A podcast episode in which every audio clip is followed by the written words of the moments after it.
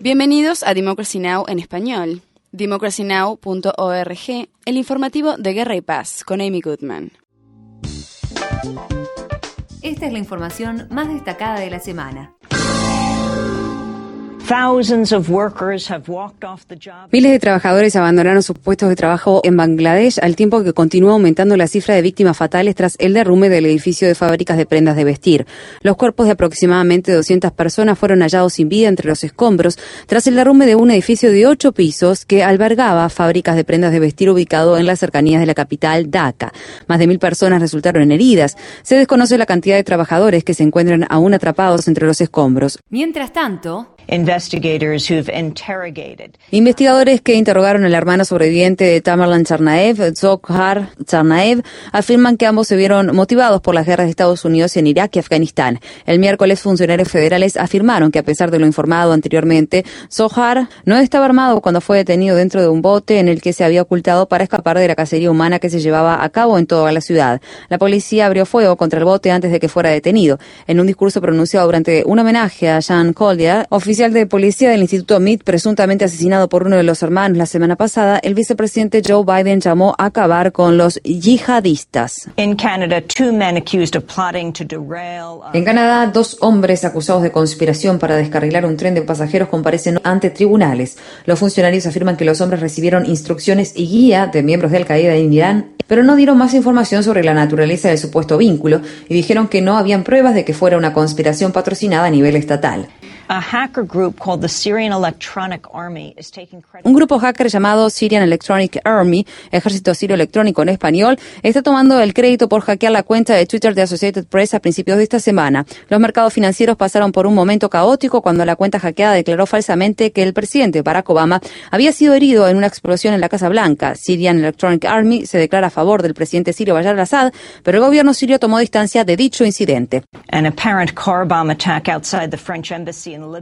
Un aparente ataque de autobomba frente a la embajada francesa en Trípoli, capital de Libia, ha herido a dos guardias. Nadie se ha hecho responsable por la explosión hasta ahora. El gobierno israelí está nuevamente acusando al régimen del presidente sirio Bayar al-Assad de utilizar armas químicas contra los combatientes rebeldes. Altos mandos de las Fuerzas Armadas israelíes le dijeron a la prensa el martes que están seguros de que las fuerzas de Assad utilizaron armas químicas en varios ataques recientes. Sin embargo, no se presentaron pruebas para demostrar la afirmación, más allá de la mención a fotografías e información no detallada. Israel ha intentado demostrar el uso de armas químicas por parte de Siria para activar la alerta roja que posibilite una intervención mencionada por el presidente Obama. En otras noticias, la Corte Constitucional de Guatemala anuló el juicio histórico del ex dictador guatemalteco Efraín Ríos Montt, que contaba con apoyo de Estados Unidos. El tribunal decidió enviar el caso de vuelta a las primeras instancias. Ríos Montt fue juzgado por genocidio y crímenes contra la humanidad por el asesinato de más de 1.700 personas en la región de Ixil de Guatemala después de haber asumido el poder en 1982. Sin embargo, mientras el juicio se acercaba a su fin esta semana, la jueza del Tribunal de Apelación, Carol Patricia Flores, ordenó su suspensión y anuló todos los procedimientos a partir de noviembre de 2011. El martes, la Corte Constitucional de Guatemala confirmó el fallo de Flores y ordenó que el caso fuera transferido a su jurisdicción y que se reiniciara antes de que se presentaran los cargos de genocidio. Los sobrevivientes de la masacre habían asistido al juicio de Ríos Montt y ofrecido sus testimonios sobre las atrocidades de las que fueron testigos. Y por último, Legisladores franceses votaron a favor de legalizar el matrimonio igualitario y ampliar los derechos de adopción a las parejas del mismo sexo. Francia se convierte en el decimocuarto país en aprobar el matrimonio igualitario, sumándose a países que lo aprobaron recientemente como Uruguay y Nueva Zelanda.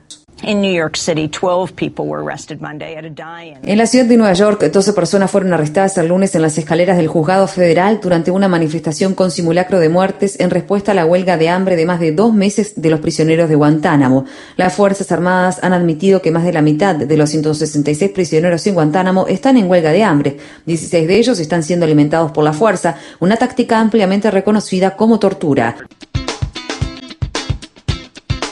Para mayor información, visita nuestro sitio web www.democracynow.org barra es.